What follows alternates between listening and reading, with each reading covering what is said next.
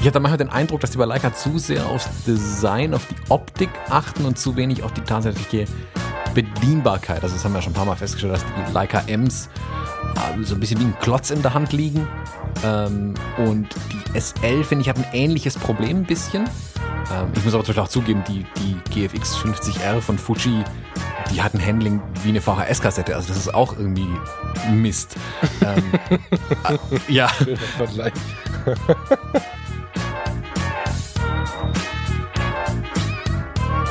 Das werden klassische Spiegelreflexkameras in einem Profisegment sein, für die, die noch mal wollen, für die, die vielleicht auch sich immer noch nicht adaptieren konnten. Und wenn man, ähm, wenn man dem Glauben schenken darf, den, den Chefetagen dieser Firmen, dann sind das die letzten Spiegelreflexkameras. Ich folge inzwischen einigen Accounts bei Instagram, die nur mit dem iPhone oder mit dem Smartphone fotografieren und das sind beeindruckende Bilder.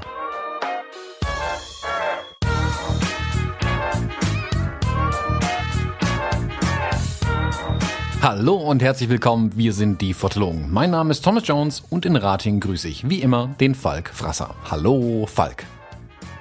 Schönen guten Morgen, Thomas Jones. Das habe ich jetzt das dritte Mal gehört heute. Ich hoffe, jetzt ist gut. Ja, ich hoffe auch, dass jetzt mit dem zweiten Aufnahmegerät, äh, dem dritten Mikrofon und dem siebten Kopfhörer bei dir die Technik jetzt, jetzt zu funktionieren beginnt ähm, dass wir einen Stand haben, mit dem wir Aufnahmen, äh, aufnehmen können. Ähm, hoffen wir mal das Beste. Wenn wir jetzt in meinem Class-Podcast wären, würde ich jetzt über passive Aggression mit dir sprechen. nee, du hast ja recht. Ich, äh, also, dass mein Mac raucht, das haben viele mitbekommen. Jetzt haben wir heute aber gerade entschlossen, okay, ich schließe jetzt an mein, an mein, an mein Mikrofon und alles, was ich hier so habe, den Field Recorder an. Ja. ja, weil der Mac so schwer raucht, also richtig, richtig dunkler Rauch ja. diesmal, nicht normaler grauer Rauch wie sonst. Kein, kein weißer. Ja, kein weißer Rauch mehr, also der, der Mac hat keine, keinen neuen Papst gewählt, der ist heute abgeraucht. ich ich bringe gleich auf jeden Fall noch ähm, schnell die hier die Bestellung zu Lotto. Vielleicht habe ich jetzt am Black Friday noch Glück oder so. Das geht so nicht ja, genau, weiter. genau. Wobei das das geht ja hier. Mal gucken. Also ich weiß jetzt noch nicht, ob du mit der Datei äh, dann völlig ausrastest. Da müssen wir mal gucken. Aber diese Testcam Field Recorder sind ja eigentlich von der Qualität ganz geil. Ich bin ein bisschen gespannt auf die Aufnahme. Ist natürlich jetzt ein bisschen irritierend, jetzt nur in so ein Display zu gucken und, und ohne GarageBand und so. Ich fühle mich gerade ein bisschen blind, aber ah ja. Na, solange es funktioniert, ist gut. ja. Herzlich willkommen, lieber Thomas Jones. Ich freue mich, dass du da bist. Ich freue mich, dass du da bist und dass du was aufnimmst, wenn ich ehrlich bin. ja. Falk, du, du, du Sie, Sie hatten heute äh, den Vorschlag gebracht, über Technik zu reden. Mir ist nicht ganz klar, warum du über Technik sprechen willst, da du ja ganz offensichtlich ähm, Technik beeinträchtigt bist. Ähm, aber äh, schieß los. Was, was willst du über Technik wissen? Hau mal einen raus. Was will ich wissen? Na, ich hab, ich finde, dass momentan einfach ganz viel passiert ist und so. Und ähm, da ich momentan, wir haben ja letzte Woche über dein Buch gesprochen, ähm, über das du wochenlang nicht sprechen konntest. Jetzt gerade bin ich so ein bisschen themenbehindert, was die Fotografie angeht, ähm, im Aktiven. Und deswegen habe ich halt überlegt, worüber können wir sprechen? Und ähm, was mich nach der aktiven Fotografie am meisten beschäftigt, sind halt äh, so Ausstellungen, Fotografen, Bücher und ähm, tatsächlich die Technik. Also ich bin ja jetzt trotzdem Technik interessiert. Also ich, nur weil ich sage, man kann mit einer 50 Euro, mit einem 50 Euro Objektiv auch geile Porträts machen, heißt das ja noch lange nicht, dass ich das nicht spannend finde, was da draußen passiert. In erster Linie habe ich gerade sogar das Thema Leica im Kopf, erschreckenderweise. Ähm, quasi im direkten Kontrast zu diesem Low-Budget-Ding. Ich finde, dass da draußen relativ viel los ist und dass wir mal wieder darüber sprechen können, was so los ist, was auch vielleicht bald nicht mehr los ist. Äh, ja, finde ich ganz cool hab hier so einen riesen Zettel, du auch. Mal gucken, ob wir was draus machen können. Wir haben uns da jetzt äh, selber noch nicht drüber unterhalten. Wir quatschen ja quasi jeden Tag, aber das haben wir auch noch nicht ausgeführt. Das heißt, ich habe hier meinen Kaffee. Ich habe den Löffel vergessen, jetzt kann ich damit keinen Soundeffekt machen. Doch, so ein bisschen.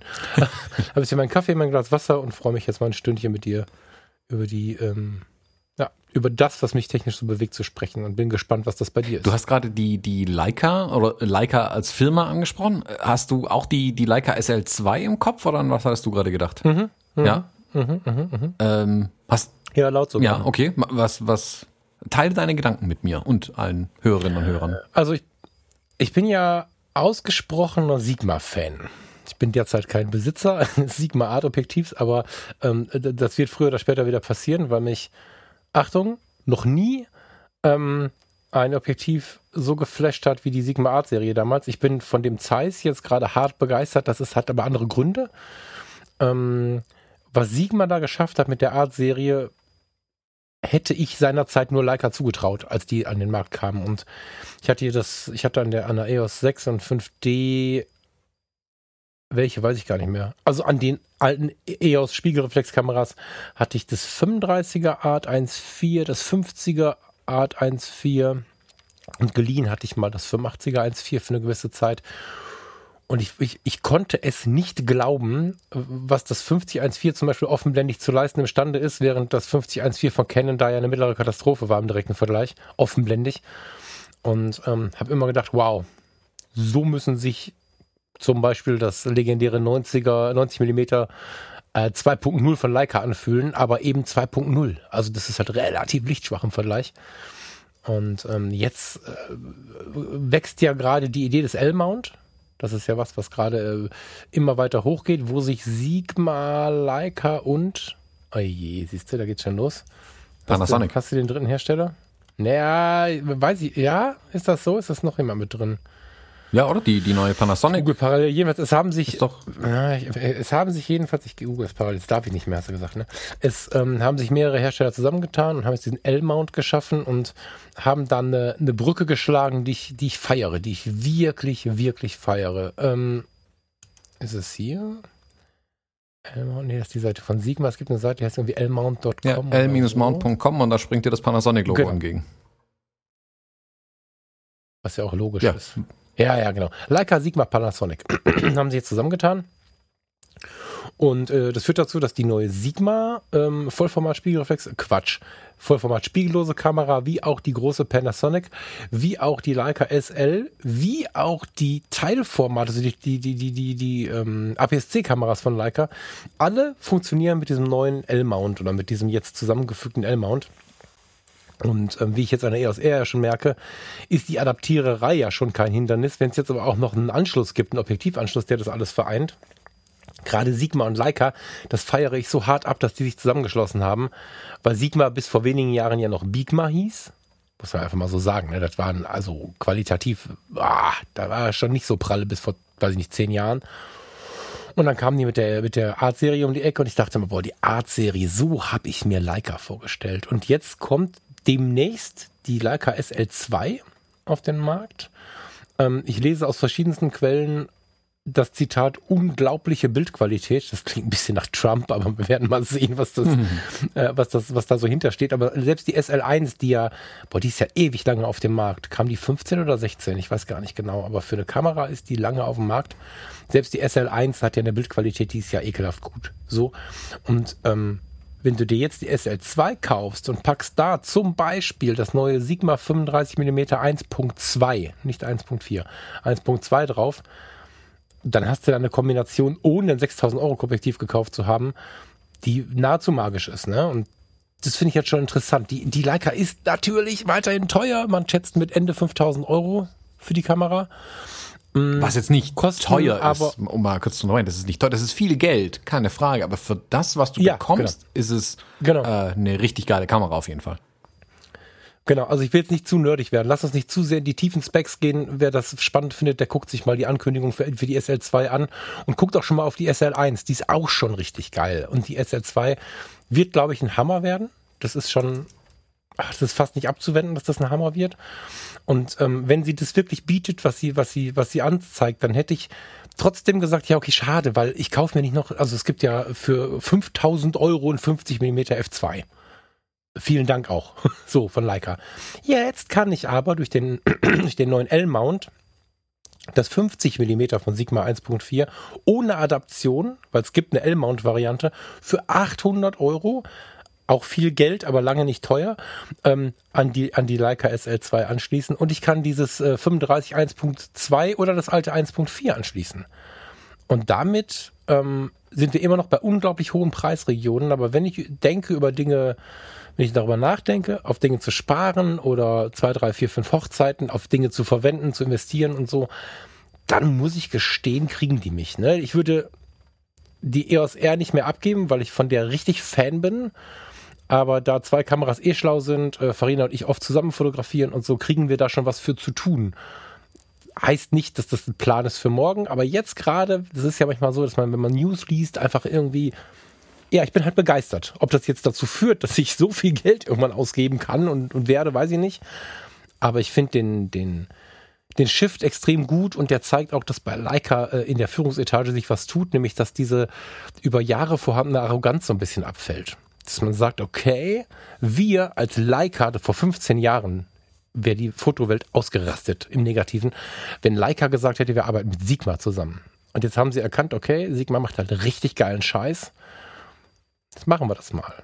Und auch diese Zusammenarbeit mit Panasonic wurde ja eher nicht so laut kommuniziert. Und jetzt ähm, ja, sprechen Sie darüber. Ich finde das gut. Mhm. Also ich durfte die, die Leica SL ja mal testen, ist relativ ein paar Mal in den Händen halten und ein paar Bilder damit machen schon. Ähm, ist schon eine beeindruckende Kamera. Ähm, ich mag das Design der Kamera total. Ich finde, die sieht ähm, wie die ganzen Leicas irgendwie schön aus. Es hat aber gleichzeitig das Leica-Problem, ich finde sie irgendwie super unhandlich. Also das ist so ein bisschen, ich hatte manchmal den Eindruck, dass die bei Leica zu sehr aufs Design, auf die Optik achten und zu wenig auf die tatsächliche Bedienbarkeit. Also das haben wir ja schon ein paar Mal festgestellt, dass die Leica Ms äh, so ein bisschen wie ein Klotz in der Hand liegen. Ähm, und die SL, finde ich, hat ein ähnliches Problem ein bisschen. Ähm, ich muss aber zum Beispiel auch zugeben, die, die GFX 50R von Fuji die hat ein Handling wie eine VHS-Kassette. Also das ist auch irgendwie Mist. ähm, Schöner ja.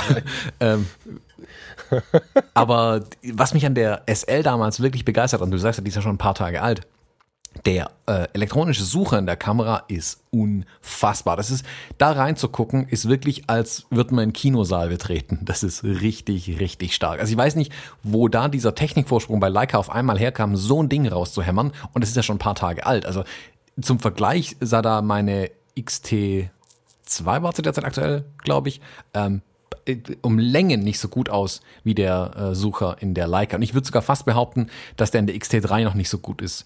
Ähm, oder zumindest nicht mm. so mhm. groß wirkt und so fein aufgelöst wirkt, ähm, wie der in der Leica SL damals. Deswegen bin ich super, super gespannt, ähm, was da die nächste Runde dann bringt. Ähm, und ja. Ja, ganz kurz die Geschichte zwischendrin. Die, die SL ist schuld, dass ich dann die R gekauft habe, weil ich ähm, im Kalumet stand. Was ein Kalumet? Oh Gott, ich weiß schon. Ja, genau. Und ähm, er dann dran war, ja, die R musst du kaufen und so. Und, und, und ich war noch nicht so 100% sicher. Und dann schleppte er ein SL an. Ich sag, da haben sie ins falsche Regal gepackt. Mhm. nee, nee, nee, ist Absicht und so. Und dann hat er mir den Sucher gezeigt. Ich sag, wow, krass, aber äh, toller Versuch von Upsell, aber wir springen gerade um 4200 Euro oder so, das ist nicht möglich. Sagt er, nee, nee, gucken noch mal durch. Und dann habe ich das gemacht, habe ihm vertraut, habe da durchgeguckt, war echt begeistert. Und dann habe ich sie weggelegt und dann hatte ich die R in der Hand und habe ich da durchgeguckt und das sah genauso aus. Und das war der Grund, warum ich dann gesagt habe, okay, okay. das ist also einer der Gründe, die ich einfach äh, schön fand. Und angeblich soll die SL2 das ja noch mal hart toppen. Und da ist halt dann die Frage, was haben wir dann? Merken wir dann gar nicht mehr, dass es ein elektronischer Sucher ist? Ich bin gespannt. Ja, also ja. ich hab, konnte die, die Lumix S1 leider noch nicht testen. Die hat ja scheinbar den gleichen Sucher ähm, wie die SL. Also die, mhm. da ist ja ein großer mhm. Technologieaustausch. Also es geht ja nicht nur um das L-Mount. Gerade Panasonic und Leica arbeiten ja schon eine Weile zusammen und da steckt, also in der S1 von Lumix und der SL2 von Leica steckt wohl sehr, sehr viel gleiche Technik, was gut ist. Also das finde ich auf jeden Fall gut. Ähm, man muss ja nicht jeder alles neu erfinden. Ähm, bin ich sehr gespannt, da die ersten in die Hand zu kriegen. Also die, die SL kommt ja jetzt oder ist jetzt offiziell da, glaube ich schon. Ähm, wird natürlich noch ein paar ja. Tage, ja, ich glaube 6. November war mal die Ankündigung für die SL2. Ähm, wird ah. jetzt halt noch ein bisschen äh, dauern, bis man es tatsächlich auch mal im Laden sieht. Ich, ich weiß nicht, welche Stückzahlen Leica da raushämmert. Ähm, aber in letzter Zeit ist es ja eher so, dass ich fast schon das Gefühl habe, dass es künstlich verknappt wird mit neuen Kameras, bei allen Herstellern übrigens, ähm, dass man immer sagen muss, oh ja, die gehen so gut weg, ähm, aber wir bestellen ihnen eine. Ähm, deswegen weiß ich nicht, ob Leica da genauso fährt, aber ich kenne auch nicht die Stückzahlen. Die ja, Leica macht es bei den M's schon sehr lange, dass sie, also ich kann mir fast nicht vorstellen, dass sie so schlecht sind, ähm, Gibt ja wirklich Leute, die haben monatelang auf ihre Kamera gewartet. Das, äh, da hoffe ich, dass sie dringend besser werden, weil wenn ich mich zu sowas entschließen sollte in diesem Leben, das ist jetzt echt nur eine erste Begeisterung. Ne? Wenn das so kommen sollte, ich gehe in einen Fotoladen, die sagen mir, die sind fünf Monaten da, dann muss ich leider den Mittelfinger äh, rausstrecken und mir irgendwas anderes holen, weil das wäre schon wieder ein Grund, wo ich mich dann irgendwie persönlich, das, das wäre so, das wäre nicht ähm, respektvoll dem Kunden gegenüber. Ich hoffe, dass sie das in den Griff kriegen. Das geht eigentlich in 2019 nicht mehr. Aber das ist ja das, was ich gerade glaube, was da auch ein Umdenken ist, was man da lauter macht. Also, dass man zu dieser Zusammenarbeit mit Panasonic steht und solche Dinge. Ich denke, mit der S1 heißt sie, ne? Die Panasonic. Mhm. S1? Ich glaube, heißt sie so? Ja. Naja, die Spiegelreflexkamera Vollformat von Panasonic. Ähm, ich denke, dass die Leica da so gut wie fertig war. Ich glaube nur, dass sie einfach einen gewissen Abstand im Marketing haben wollen, dass die Leica jetzt noch ein bisschen geiler ist und so. Das ist okay. Aber wenn sie dann angekündigt ist oder wenn sie zum Kauf freigegeben ist, dann will ich sie auch bekommen wollen. Mhm. So. Ja, ging mir mit meiner GFX genauso. Die, die kam ja, ja. damals im oh, November, Dezember. November war sie, glaube ich, offiziell auch angekündigt. Und ich habe mich ja im Januar irgendwann entschieden zuzuschlagen. Da war die Kamera schwer lieferbar und zum Teil die Objektive gar nicht lieferbar. Also Fuji ist da wohl völlig von der Nachfrage überrannt worden. Ähm, glaube ich in dem Fall auch, weil sie halt auch mit einem aggressiven Preis damals herein sind, wo sich alle anderen jetzt ja ein bisschen anschließen. Also Hasselblatt hat da mit der äh, X1D2 ähm, jetzt das gleiche Preissegment anvisiert zum Beispiel. Ähm, aber da waren sicherlich die Verkaufszahlen weit höher als das, was Fuji ähm, sich vorgestellt hat, vermutlich sogar. Also die werden sicherlich begeistert davon gewesen sein, aber die haben ja das gleiche Problem. Die wollen die Dinger ja rauskriegen an die Kunden. Aber wenn du halt keine rumliegen hast, sage ich mal, ähm, oder die in der ganzen Welt umherschiffst, ähm, dann ja, kannst, kannst nichts verkaufen. Das ist natürlich für die auch blöd. Deswegen, ich glaube nicht, dass es immer unbedingt wirklich künstlich verknappt ist tatsächlich, dass sie sagen, nö, nö, wir liefern weniger aus. Ich glaube, zum Teil ist es so, dass die Händler vorsichtig sind, was sie sich ans Lager legen, bevor sie nicht wissen, ja, die verkauft sich tatsächlich gut. Also, keine Ahnung, wenn jetzt eine neue Kamera gut läuft, dann nehmen die Händler logischerweise viele davon ans Lager, die wissen, sie werden sie auch wieder los. Ähm, das ist natürlich bei sowas wie den Leica M's, die natürlich einen viel höheren Preispunkt haben, dass natürlich auch unglaubliche Werte einfach am Lager liegen. Also es ist eine wirtschaftliche Entscheidung einfach, ja, wo man drüber nachdenken muss, okay, äh, wenn davon eine Kamera im Monat weggeht, dann habe ich halt eine einfach im Lager. Punkt. Und wenn die dann weg ist, dann bestelle ich wieder eine. Und wenn du dann am nächsten Tag mhm. reinrennst und eine M haben willst, ist halt keine da. So.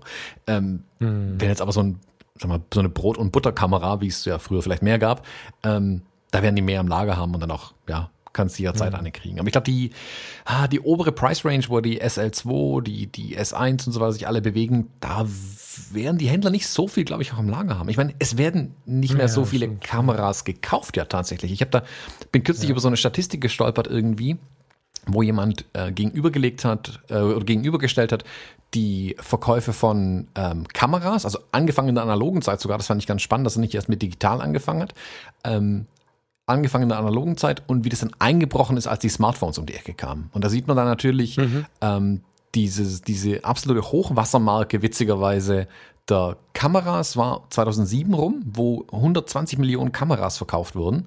Ähm, und dann kamen plötzlich die äh, Smartphones um die Ecke und dann ist der Kameramarkt komplett eingebrochen. Ähm, ich habe dann mal eine Linie gezogen, um zu gucken, wo wir in 2019 stehen. 2019 sind oder so viele Kameras verkauft worden, also Kurve stark absteigend wohlgemerkt, ähm, so viele Kameras verkauft worden wie 1980. Das ist erschreckend. ähm, und ja, auf der anderen Seite, also stehen 15 Millionen verkaufte Kameras gegenüber von, äh, ich glaube, 1,4 Milliarden äh, Smartphones, die verkauft werden. Ja, voll. Lass uns gleich auch aufs Smartphone kommen. Ich wollte nur kurz noch anmerken, dass mir aber, also ich habe das Gefühl, dass dennoch gerade der hochpreisige Markt, na, nee, ähm, der hochpreisige Markt im Sinne vom Portemonnaie, also ich rede jetzt nicht davon, wie wir gerade das relativiert haben bei der Leica, sondern auch 800 Euro für eine XT30, was kostet? 899, glaube ich, ne? Äh, ja, ja. Nee, ich glaube im Kit, im so Kit ein Tausender, glaube ich, sogar, oder? So, ist viel Geld, Ausrufezeichen, ähm, für denjenigen, der hobbymäßig mal fotografieren möchte, für einen Urlaub oder so. Somit halte ich das auch für eine sehr hochwertige Kamera. Sie hat nur vielleicht das eine oder andere Feature nicht, was man vielleicht haben wollen würde, wenn man sich eine 3000 Euro Kamera kauft oder mehr. Aber in diesem hochwertigen Bereich habe ich das Gefühl, dass die Hersteller jetzt mit dem, was man jetzt so kommen sieht und wenn man es rückwärtig betrachtet, ohne dieses ganze Populisten Geheule zu hören. Ne? Die sind doof, die sind doof, Canon ist blöd und Nikon ist blöd. Alles mal weggeschoben, ganz frei betrachtet. Ähm, sehe ich jetzt Hersteller durch die Bank, die sich unglaubliche Mühe geben und ich glaube, dass uns das zugute kommt. Ja, denen wird viel wegbrechen, das ist nicht die Frage. Aber ähm, Sony ist ja schon lange dabei. Wenn ich jetzt die Bemühungen von Nikon sehe, wie sie äh, auf der Z-Linie Vollgas geben und auch andere Sachen äh, zurückfahren mit dem Grund, äh, mit dem Hintergrund und der klaren Aussage, sie wollen durch das Eindampfen von A, B und C äh, die Z-Serie äh, pushen und auch schneller neue Entwicklungen bringen und so. Ähm, Canon hat jetzt die RA in der Pipeline liegen, wenn man den, den, den dann doch konkreteren Gerüchten glauben darf, traut sich also auch wieder an was ran. Ähm, was jetzt zu der Zeit ziemlich ungewöhnlich ist, nämlich die Astrofotografie. Das ist eine Kamera mit höherer Lichtempfindlichkeit, äh, mit höherer Infrarotempfindlichkeit.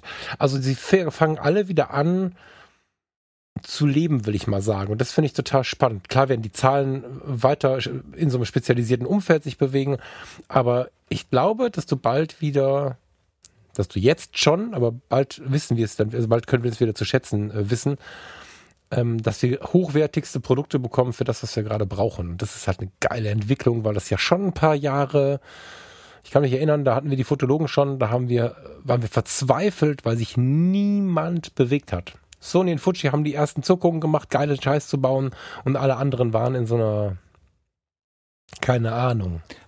Das tat sich nichts, die waren satt, habe ich das Genau, Gefühl. genau. Das ist die genau das irgendwie Wort. gut, ne? So. Ja, das, das ist ja das Problem. Und jetzt, wo das Wasser knapp wird, jetzt, jetzt geben wir uns Mühe. Das ist ja das Problem, dass die Kamerahersteller halt eine Zeit lang, also wie gesagt, wenn man diese Verkaufszahlen anguckt, das ging nur steil nach oben. Die konnten ja rausbringen, was sie wollen. Ähm, die Leute haben es ihnen aus den Händen gerissen. Du konntest eine Kamera herstellen, wo man kein mhm. Objektiv drauf machen kann, wo man mit einer Lupe vorm Sensor hätte rumfummeln müssen. Ähm, hätten, hätten die Leute gekauft. Also man hätte völligen Schrott produzieren ja. können. Sigma-Objektive damals. Alle haben es gekauft wie die Blöden. Ähm, und das ist vorbei. Und das, ich finde es gut, dass es vorbei ist. Ich meine, klar, um Gottes Willen, da stecken ja auch Arbeitsplätze und alles Mögliche dahinter. Das ist natürlich alles, muss man differenziert betrachten. Aber ich glaube, dass es für die Kamerahersteller eigentlich ein Stück weit eine gute Sache war, dass sie mal einen Schlag in die Magengrube bekommen haben von den Smartphones und jetzt gemerkt haben, oh, jetzt müssen wir uns ja tatsächlich doch anstrengen. Wir haben ja Konkurrenz und zwar nicht von Canon nicht von Nikon und Nikon nicht von Sony und Sony nicht von Fuji, sondern von Apple, von Samsung, von äh, Huawei und wie sie sonst alle heißen. Also das ist ähnlich, wie ja. es ja gerade mit der Autoindustrie passiert, dass plötzlich ein Tesla um die Ecke kommt, den alle am Anfang nur belächelt haben und jetzt ist der ein Problem plötzlich. Hm. Ähm, deswegen ja. Kia. Genau, genau also ja. die, ich finde es gut, dass sich da was auf dem Markt tut und du hast gerade eben schon gesagt, wir Fotografinnen und Fotografen profitieren davon, weil neue, bessere Kameras an den Markt kommen oder auch sehr äh, spezialisierte Kameras an den Markt kommen. Was ich auch wieder gut finde, das ist, dass die Hersteller sich auch um die Nische wieder ein Stück weit bemühen und nicht einfach nur jedes Jahr eine Kamera raushauen, damit eine neue Kamera im Regal liegt, dass man halt einen neuen Flyer drucken kann, die neue EOS irgendwas und eine Zahl dahinter. Was ist anders an der Kamera? Eigentlich nichts. Äh, das ist ja langweilig, ja. sondern dass ja. wirklich wie mit dieser Astro-Kamera in die Nische gegangen wird und da geguckt wird, okay, was kann man ja. da machen? Und ich finde es auf, auf verschiedene Arten und Weisen spannend. Also es gibt da ganz verschiedene Betrachtungsweisen. Auf der einen Seite bedienen sie jetzt noch mal so ein bisschen, sie machen einen letzten Schuss, ist mein Gefühl. Also Nikon wie Canon haben ja ähm, die letzte Spiegelreflex-Profikamera in der Pipeline. Ich bin mir jetzt offen gestanden nicht sicher, wie viel da jetzt schon offiziell angekündigt ist und wie viel jetzt noch Gerücht ist. Aber ähm, ich habe irgendwann einen Haken dran gemacht, als die Gerüchte so massiv waren, dass es eigentlich klar ist, dass sie kommen, erste Registrierungen und so.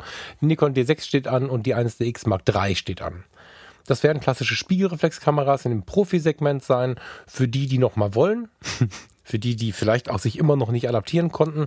Und wenn man ähm, wenn man dem Glauben schenken darf, den, den Chefetagen dieser Firmen, dann sind das die letzten Spiegelreflexkameras. Mhm. So, zumindest im Profi professionellen Segment.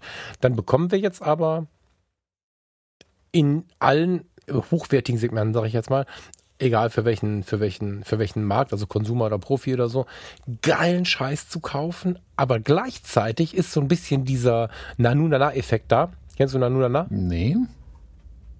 Das ist so ein, ähm, ich war mir nicht sicher, ob der deutschlandweit verkauft ist. So eine Kette, die verkaufen so so Kitschkaka, so so so so so, so Postkartenkerzen, ja, ja, ja. okay. Äh, Kistchen und die verkaufen ja auch Leinwände.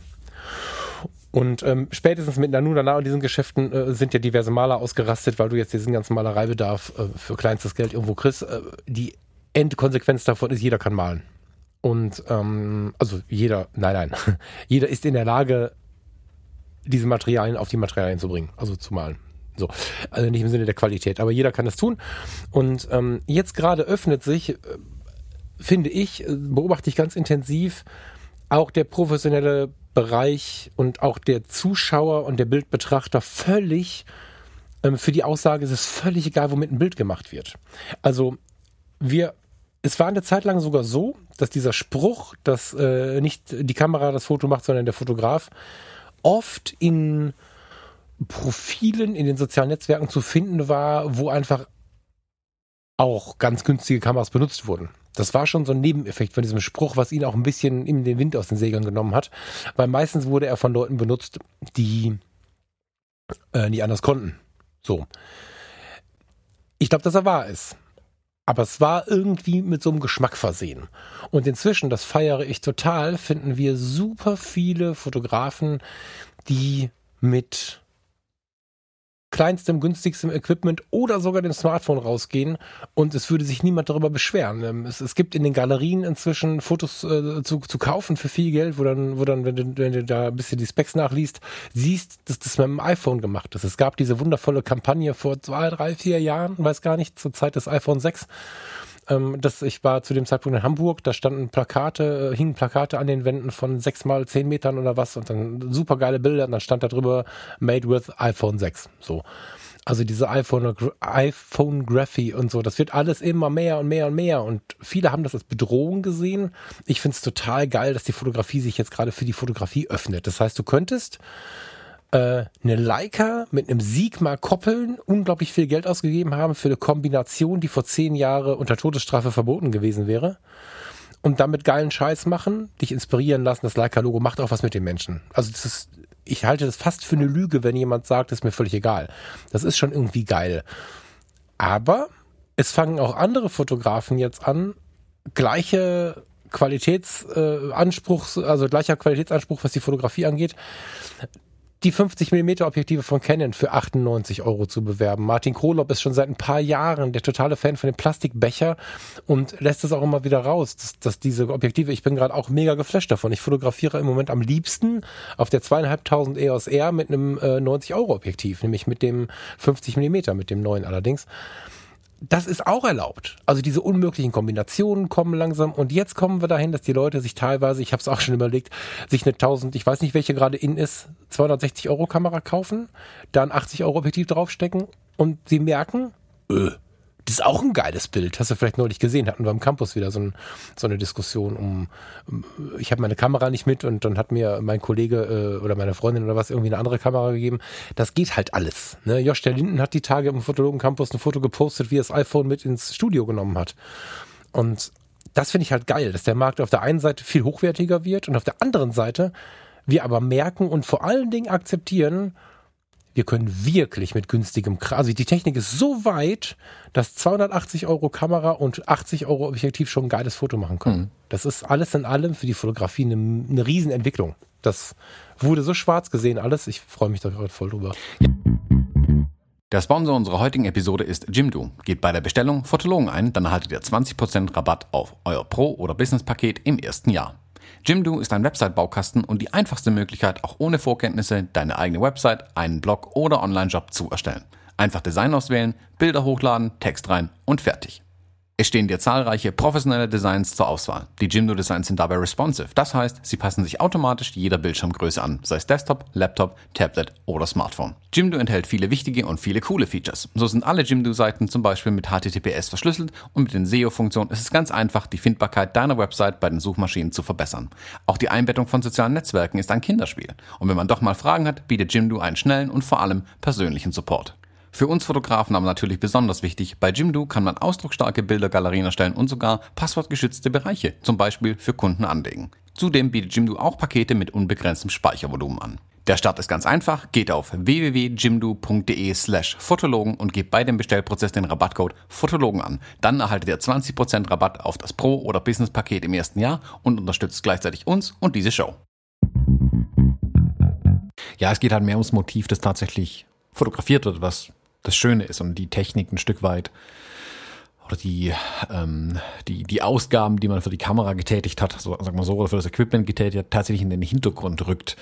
ähm, das hängt damit zusammen, dass es die Technik günstiger geworden ist einfach. Also gute, gutes Equipment kostet heute bei weitem nicht mehr so viel Geld wie früher. Ich meine, vergleich mal jetzt diese 1000 Euro Mitteobjektiv, wohlgemerkt, XT30 mit einer keine Ahnung, einer, einer 7D, die du vor zehn Jahren gekauft hast, ähm, die mehr Geld gekostet hat. Das XC30 um genau. besser. Also, und ja. das ist ja, und die wird ja von Fuji als ah, mittlere Kamera quasi beworben. Es gibt die XT100 noch darunter, aber die XT30 ist jetzt kein, kein Profi-Equipment. Die hat einen Kartenslot, ähm, die hat kein Weather Sealing, also man merkt, da ist kein Profi-Anspruch da, aber das Ding macht unfassbar gute Bilder, die da rauskommen. Und selbst die günstigen Objektive, die du daran schraubst, sind gut. Du hast jetzt gerade dieses ähm, 100 Euro Canon-Objektiv ähm, erwähnt. Das macht Weltklasse Bilder. Und man muss auch sagen, mhm. dass auch diese Kameras, die heute an unseren Telefonen dran sind, auch richtig gute Bilder machen, wenn man weiß, damit umzugehen. Also auch da, du hast gerade den mhm. Josh erwähnt, ähm, Lichtsetzung äh, im Studio und dann kannst du das Ding genauso gut mit dem iPhone fotografieren. Da brauche ich keine SL2 von Leica dazu, genau genommen. Also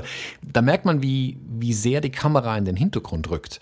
Ähm, früher war das, du hast es gesagt, dieser Spruch, äh, äh der Fotograf macht das Bild. Das war, glaube ich, früher so ein bisschen, ein sehr defensiv gemeinter Spruch immer von den Fotografinnen und Fotografen, äh, dahingehend von wegen, ah, du hast ja aber eine tolle Kamera, natürlich machst du gute Bilder. Also hat man sich immer versucht, gegen diesen hm. Spruch zu wehren, glaube ich, mit einem anderen Spruch.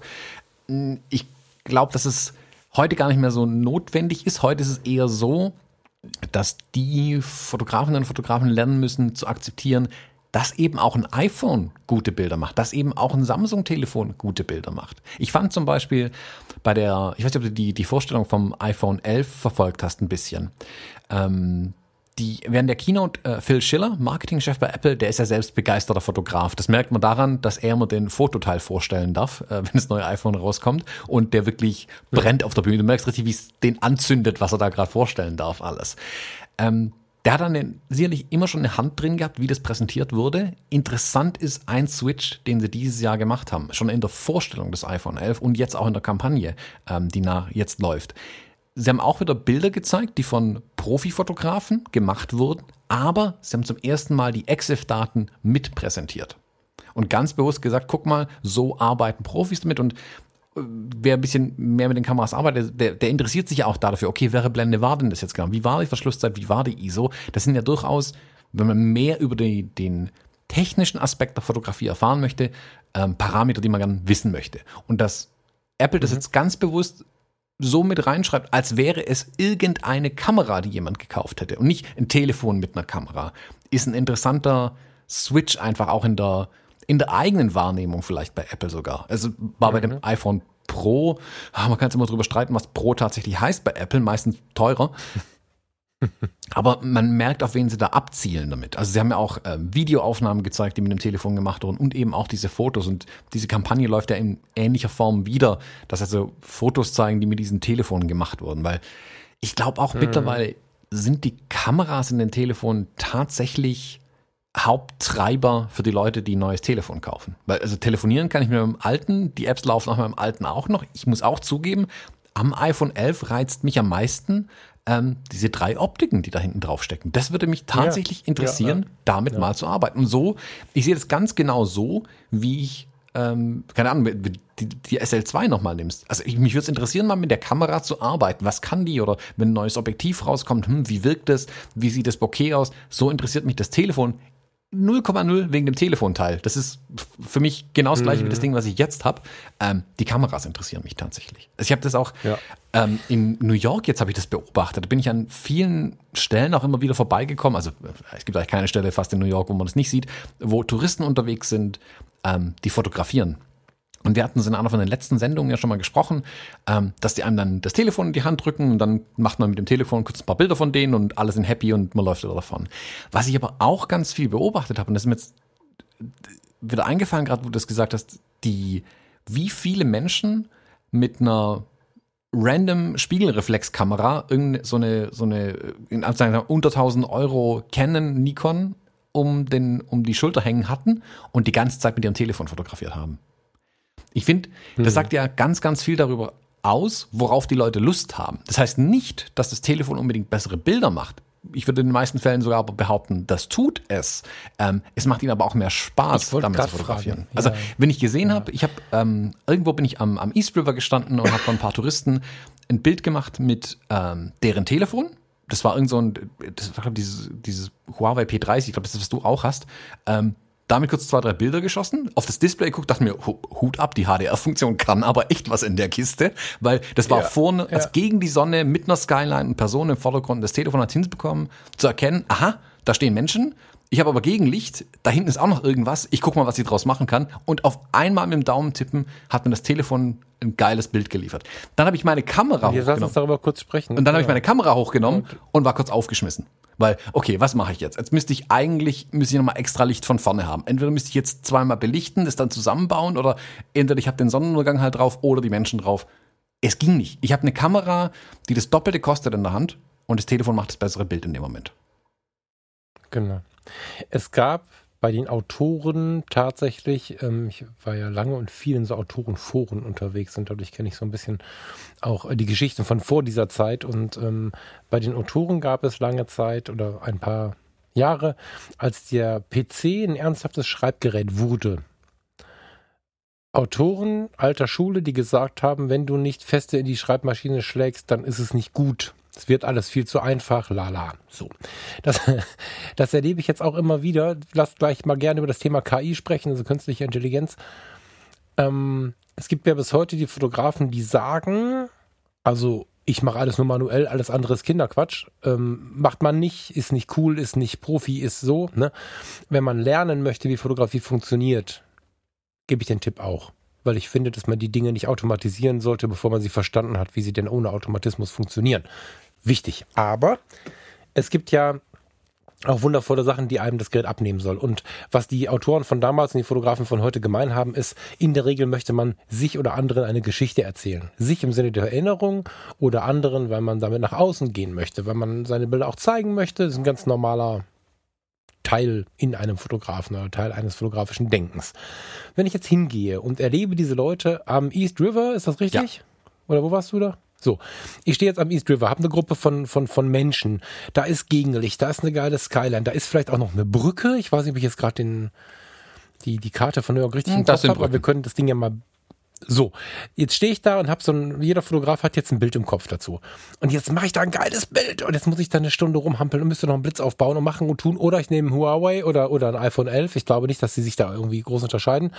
Ähm, und drück da drauf und beim, beim Huawei ist es noch so, der gibt dir, ähm, nachdem du das Foto gemacht hast, noch mal kurz die Uransicht, dann siehst, das ist bestimmt Absicht, da siehst du ein Kackfoto und dann fupp, hast du die, die, die äh, HDR-Funktion und den ganzen Kram draufgelegt, die sich das Telefon jetzt ausgedacht hat für dein Foto. Und ähm, das ist, das ist einfach ein Effekt, den ich unglaublich gut finde. Jetzt gibt es viele Fotografen von der alten Schule, die sagen, ähm, ja, dann, dann ist aber meine Wertigkeit irgendwie nicht mehr da. Das ist ja immer so die große Angst, wenn neue Dinge kommen, dass das, was man mühsam gelernt hat, dann irgendwie nicht mehr nötig ist. Ich finde nach wie vor, dass es extrem wichtig ist, dass man die Dinge verstanden hat, besonders wenn man hochwertig unterwegs ist. Aber warum sich nicht die Dinge abnehmen lassen? Also Josh hat ja dann auch das zweite Bild gezeigt. Jetzt ist natürlich so bei einer perfekten Lichtsetzung ist der Vergleich dann nochmal ein bisschen anderer. Trotzdem sah das iPhone, was ein iPhone, ich weiß gar nicht, Smartphone, welches auch immer das war, sah besser aus, weil die KI uns da einfach eine ganze Menge aus dem äh, abnimmt. Also wenn ich jetzt Porträts mache mit einem Menschen und achte darauf, dass ich den Menschen in Modus bekomme, in dem ich glaube, dass er sich zeigt oder das zeigt, was, was wir sehen wollen. Also mein Gegenüber und ich. Dann setze ich da den Fokus drauf. Und wenn ich dann nicht mehr drei Stunden bearbeiten muss danach, sondern in der KI die Hautretusche zum Beispiel in einem großen Teil abgenommen bekomme, da meine ich jetzt nicht die Selfie-Funktion von Huawei, das ist schlimm, das, das, dieses Weich zeichnet weich wie verrückt und so. Also es gibt natürlich da ganz schlimme Automatiken, aber wir kommen langsam in einen Bereich, wo die KI sowas alles auch schon kann. Licht entdeckt, Gegenlicht, HDR-Funktion einschaltet und so weiter und so fort.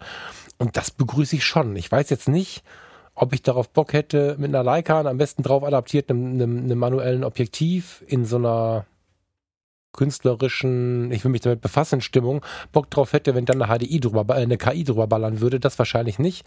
Aber für viele Bereiche ist KI voll geil und ich folge inzwischen einigen Accounts bei Instagram, die nur mit dem iPhone oder mit dem Smartphone fotografieren und das sind beeindruckende Bilder. So. Ich glaube halt, der große Unterschied oder was man dabei beachten muss, ist, die Kamera sollte den Fotografinnen und Fotografen nicht im Weg stehen, da dabei ihr Ziel zu erreichen. Mhm. Und das gilt genauso für die Smartphones, wie es für jede spiegellose oder Spiegelreflexkamera gibt, die wir in den Händen halten. Ich, ich, für mich gibt es nichts mhm. Schlimmeres, als wenn mir meine Werkzeuge meine Arbeit schwer machen. Das heißt nicht, dass ähm, ich nichts auch schätzen kann, mit einem Objektiv zu fotografieren, das nur manuell fokussiert zum Beispiel. Das ist aber dann eine bewusste Entscheidung, die ich dann ja vornehme und sage, nee, ich möchte das so. Aber prinzipiell mhm. sollte sie es erstmal können, dass es einen Autofokus hatte. Ähm, und wenn eine, eine Smartphone-Kamera ist, ganz normalen Menschen, die sich nicht tiefer mit der Fotografie beschäftigen möchten, es ermöglicht, auch im Sonnenuntergang jetzt endlich mal ein schönes Bild von der Skyline hinzukriegen. Alle Daumen der Welt nach oben. Das ist doch eine tolle Sache. Und ich sehe da überhaupt gar keine Gefahr für uns da drin, wenn diese Telefone das können. Ähm, und du hast gerade eben gesagt, die, die Lichtführung im Studio oder eine Bildgestaltung ist davon, sagen wir mal, noch ausgenommen. Ähm, die liegt ja immer noch bei mhm. dem, der die Kamera hält.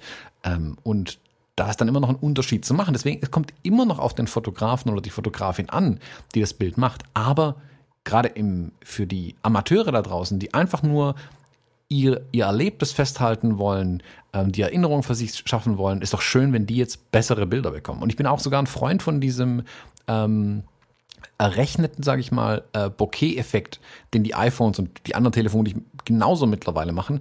Ähm, das ist doch schön, wenn die ein mhm. bisschen Unschärfe in den Hintergrund reinkriegen und dadurch eine, äh, das Objekt ein bisschen vom Hintergrund abstrahieren können, ist doch super. Also ich sehe da überhaupt gar keine Gefahr da drin.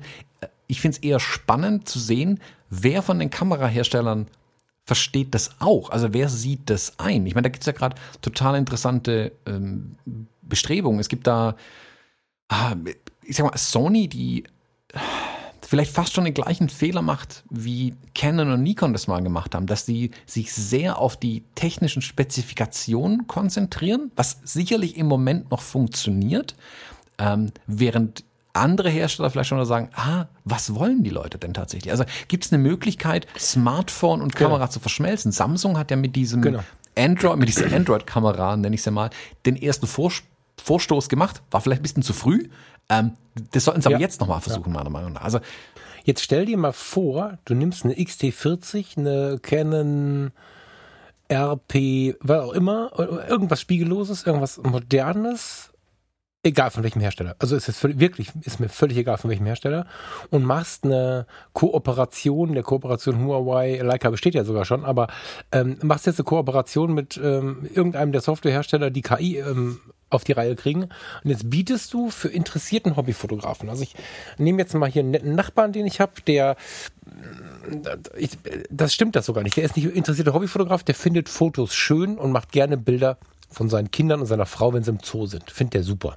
Und dann redet er auch gerne ein bisschen darüber und bearbeitet das irgendwie so ein bisschen zurecht und so. Der Typ mit dem iPhone X irgendwas in der Tasche. Wenn du dem jetzt eine Kamera ich würde sagen, würde fast behaupten, für deutlich unter 1000 Euro in die Hand drückst, mit einem Kit-Objektiv, Kleinbild gerechnet, 24 bis 70 oder 24 bis 100 Millimeter, mit einer 5-6er Blende, weil mehr kannst du da nicht einbauen, weil es nicht so groß sein soll. Und dann baust du da die KI ein, die sie für den Porträtmodus haben in, in Telefonen.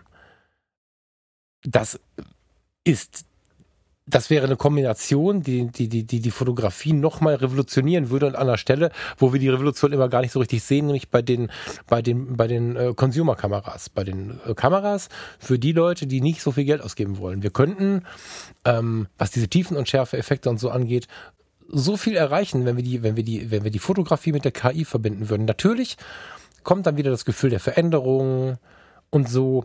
Ich selber würde aber dennoch, ich fände es cool, aber ich würde dennoch diesen Effekt mit der, mit der Blende und der Linse und so erzeugen wollen. Aber es ist doch schön, wenn es geht und wenn viele Menschen oder mehr Menschen den Zugriff darauf ähm, bekommen. Dennoch musste ja, ist ja heute schon so, dass so viele Fotografen am Markt sind, dass du eh geile Fotos machen musst, um überhaupt irgendwie zu bestehen. Das heißt, es ist eh lange nicht mehr von der Kamera abhängig und du rettest dich auch nicht mehr mit einer geilen Kamera oder dem Umgang damit, sondern deine Bilder müssen was Besonderes sein. Du hast völlig recht. Ich finde, das ist mehr als überfällig, dass irgendwie, und es wird irgendwann kommen und es wird einen Paukenschlag geben, wenn, wenn du eine Konsumerkameras mit KI be bekommst, wie sie heute in den, in den Telefonen unterwegs mhm. ist. Pff, also da bin ich gespannt, was dann passiert. Mhm. Ja. Also es interessant ist, dass eins von den ganz wenig besprochenen Features von der neuen Fujifilm X Pro 3 ist eine HDR-Funktion. Das klang mhm. auf dem Papier erstmal super wenig spannend und ich habe das ehrlich gesagt erstmal überlesen, weil ich kann mich daran erinnern, dass eine von meinen alten Canons hatte auch eine HDR-Funktion, wo halt irgendwie drei Bilder gemacht werden, übereinander gelegt, HDR-Bild. Und ich glaube, das konnte man sogar irgendwie einstellen, ja, dass ja. da was rauskam. Hat mich nie beeindruckt, war vermutlich auch einfach nicht gut und HDR war eh noch nie meins. Ähm, ich habe das völlig über, überlesen bei der Fuji X Pro 3 und erst, wo ich dann die Berichte gelesen habe von denen, die die Kamera in der Hand hatten, die damit dann mal ein bisschen rumgespielt haben, habe ich erkannt, was Fujifilm hier eigentlich macht. Also man muss dazu sagen, die X Pro 3 richtet sich jetzt ja wirklich ganz stark an die Fotopuristen eigentlich. Also die, die wirklich möglichst wenig Kram an der Kamera haben wollen. Ähm, das mangelnde Display auf der Rückseite zum Beispiel. Ähm, gleichzeitig ist Fuji aber immer darauf bedacht, auch ein bisschen vorzufühlen. Also mit jeder Kamera, die die rausbringen, bauen die irgend so ein verqueres Feature manchmal ein, wo sie einfach testen wollen, okay, funktioniert das, kommt es an, wie ist es da damit und sammelt dann das Feedback von den Fotografen wieder ein. Und das haben sie dieses Mal mit dieser HDR-Funktion gemacht, in vielleicht der falschen Kamera da dafür, aber die ist da drin. Und die haben nicht einfach nur gesagt, wir machen das wie vor zehn Jahren, knallen drei Bilder übereinander und dann ist gut, sondern geben dem Ding haben dem Ding so viel Entwicklungszeit gegeben, als hätten sie es für ein Telefon entwickelt. Also der Ansatz bei Fujifilm war mhm. wirklich zu sagen, nee, wir hätten gerne eine intelligente HDR-Funktion da drin. Und das ist jetzt mal der erste Schritt in diese Richtung. Also dieses Computational Photography, also mit AI oder sonst was dahinter, zu sagen, was können wir hier besser machen? Wie können wir ein einfaches Werkzeug den Leuten an die Hand geben, Auslöser drucken mit der HDR-Funktion an, wie bei einem Telefon, und dann kommt ein geiles Bild am Ende raus, ohne dass der Fotograf dann vielleicht viel wissen muss, sich hinterher hinsetzen muss und so weiter. Das kann er ja immer noch machen, man will es ihm ja nicht wegnehmen, aber wie kann man denen, mhm. die sowas mal zumindest mal erleben möchten, einfach an die Hand geben, äh, um sie vielleicht dafür zu begeistern und zu interessieren mit sowas. Und ich glaube, dass das Feature wird eher für die ähm, XT30 und die, die XE-Serie vermutlich gedacht sein. Also die, ähm, die ambitionierten Amateure, die damit mit diesen Kameras unterwegs sind, als die, die jetzt im harten Berufsalltag irgendwo mit dem Ding äh, ihre Aufträge runter fotografieren. Die werden das vermutlich anders machen. Aber das heißt ja nicht, dass es nicht trotzdem drin sein kann. Ich glaube, da werden jetzt die ersten Schritte langsam tatsächlich gemacht in diese Richtung. Und ich, ich hoffe, dass die anderen auf den Zug aufspringen, weil ich bin immer begeistert davon zu sehen, mit welchen Ideen kommen die anderen um die Ecke. Ich meine, das ist ganz am Anfang mhm. Sigma zum Beispiel erwähnt. Sigma hat diese, äh, ich glaube, es heißt Sigma FD, diese neue spiegellose kleine Mini-Kamera, die sie da jetzt irgendwie gebaut haben. Nee, nicht FD. Mhm. LD? Ach, oh, guck, jetzt muss ich mal googeln. Ja, ich mach schon. du bist schon am googeln. FP heißt sie. Kann ich, kann FP, FD kann nicht sein, ich irgendwie Druck. Genau. Ja. Ähm, diese Sigma FP, das Ding ist ja mini, mini, mini klein. Das hat ja fast nichts mit einer Kamera zu tun, zum Beispiel.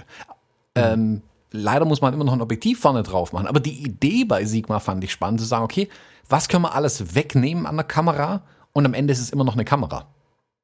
Total spannender Ansatz, eigentlich mal wirklich andersrum zu denken ja, und zu sagen, wir streichen alles weg an dem Ding, was wir nicht unbedingt brauchen. Suche, braucht kein Mensch, kommt weg. Also so frei an die Entwicklung von Produkten ranzugehen, wie Sigma mit dieser FP, wie die Fuji mit der X Pro 3 oder auch Leica mit der Kamera ganz ohne Display. Das sind die Ideen, die ich jetzt sehen will bei den Kameraherstellern. Und ich glaube, dann erholen sich auch die Verkaufszahlen bei den, äh, bei den Filmen wieder. Aber man muss halt mit der Zeit Im Rahmen der Möglichkeiten, ja. ja.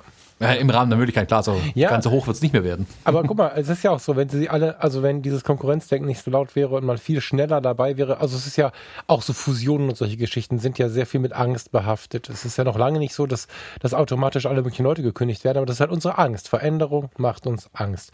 Und, People hate ähm, change.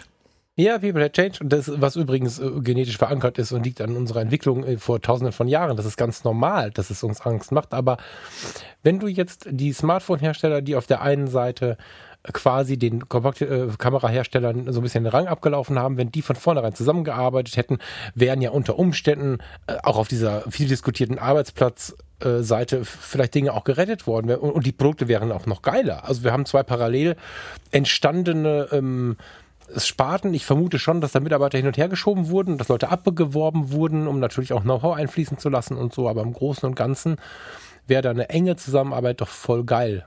So. Und das Ganze viel mehr out of the box zu denken, um, um viel mehr und viel freier zu entwickeln. Und das geht jetzt gerade los, ist mein Eindruck. Ne? Ähm, es ist ja auch so, wenn jetzt, also, wenn jetzt ein Teil wegstirbt, die Spiegelreflexkamera stirbt langsam weg, ähm, vielleicht, vielleicht ist es wirklich so, dass der Nanunana-Effekt äh, eintritt, dass in zehn Jahren niemand mehr so eine Mega-Kamera braucht, dann ist es wirklich das Leica-Logo und die alte Geschichte, das besondere Metall und das schöne Material, was uns dazu bringt, eine teure Kamera zu kaufen. Vielleicht können alle anderen zum Nanunana gehen das, oder woanders hin und sich eine günstige Kamera kaufen, um die gleichen Effekte zu erzielen.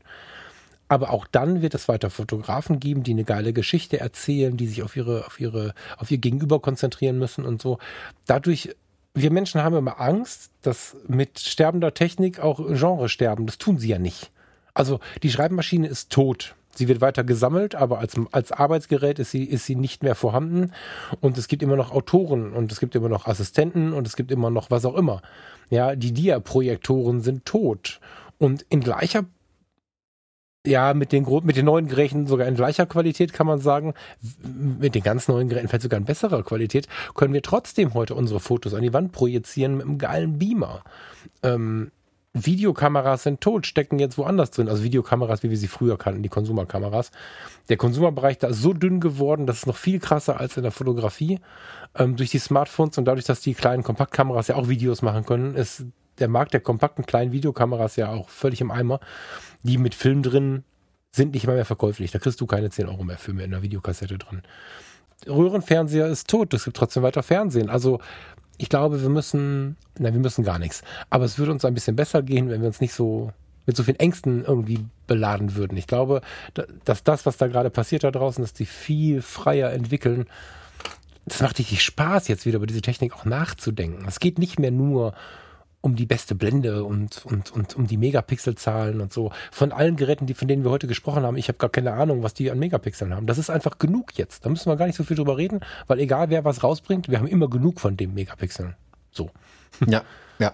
Ja, es kommt auf andere Dinge jetzt halt an, das ist ja das Schöne. Also es ist nicht mehr, die Themen sind halt anders geworden einfach. Das haben halt viele Hersteller einfach verpennt tatsächlich irgendwie da den, den, das Ohr wirklich am Markt zu haben und nicht, ja, nicht nur das eigene Ding zu befeuern und gut zu finden, was man halt so gerade raushaut irgendwie. Da bin ich echt gespannt. Ich bin aber auch mhm. zum Beispiel gespannt, was die, du hast vorhin die, diese, die 1DX Mark III angesprochen von Canon, die letzte große mhm. Spiegelreflexkamera. Selbst auf die bin ich super gespannt. Also mich, mich interessiert, mhm. was ist die absolute Spitze der Entwicklung bei den Spiegelreflexkameras, bei den digitalen? Was ist die beste, die dann am Ende je gebaut wurde, bevor es absehbar jetzt auf die spiegellose Welt rübergeht. Das ist ja trotzdem interessant zu sehen. Also das ist ja nicht, nicht per se alles schlecht, was gemacht wird, aber ähm, auch das finde ich tatsächlich super interessant irgendwie.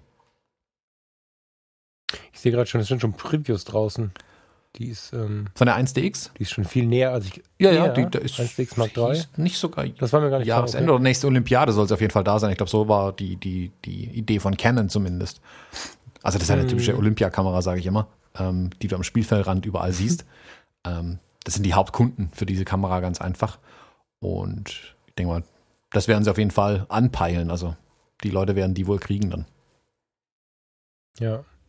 Ja, Filmgeschichte, ne? Also das finde ich auch total spannend. Wenn, wenn, ich bin jetzt niemand von denen, die äh, das mal eben überhaben, aber ich kann mir vorstellen, dass es Leute gibt, die das finanziell können, dass man sich so eine Kamera kauft, obwohl man selber gar nicht mehr unbedingt Spiegelreflex fährt, um ja, die letzte Kamera einer Ära zu haben. So, ich, das hat, das hat was, ja. Und ich glaube auch, wenn ich beobachte, wie sich die, gerade die Hersteller, die als verloren galten, wir beide haben zusammen hier im Podcast gesagt, dass wir nicht sicher sind, ob Canon und Nikon äh, diese Unbeweglichkeit der ersten äh, Ver Veränderungsjahre quasi überleben.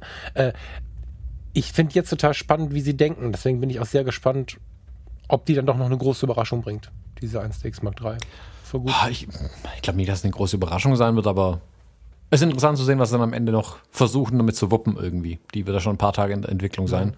Das wird mich schon interessieren. Ich habe noch äh, eine, über eine Sache bin ich noch gestolpert. Äh, ich weiß nicht, ob du das schon gesehen hattest hier in unseren Links, die ich dir geschickt hatte. Ähm, es, ich habe eine Kickstarter-Kampagne, oder vielmehr eine Kickstarter-Kampagne hat mich gefunden, ähm, für eine ähm, für ein Objektiv, das gleichzeitig eine Abdeckung, also eine, ein Deckel für deine Kamera ist. Für, für Sony jetzt in dem Fall. Ich weiß nicht, ob du es deswegen vielleicht gar nicht auf dem Radar hattest. Das ist ein Objektiv, das ist so groß wie der Objektivdeckel, der sonst vorne auf die Kamera draufkommt, wenn man kein Objektiv drauf hat, ist aber eine kleine Linse drin. 18 mm f8. Du hast richtig gehört, F8, also komplett zugedreht quasi. Ähm, mehr oder weniger eine Pinhole-Kamera.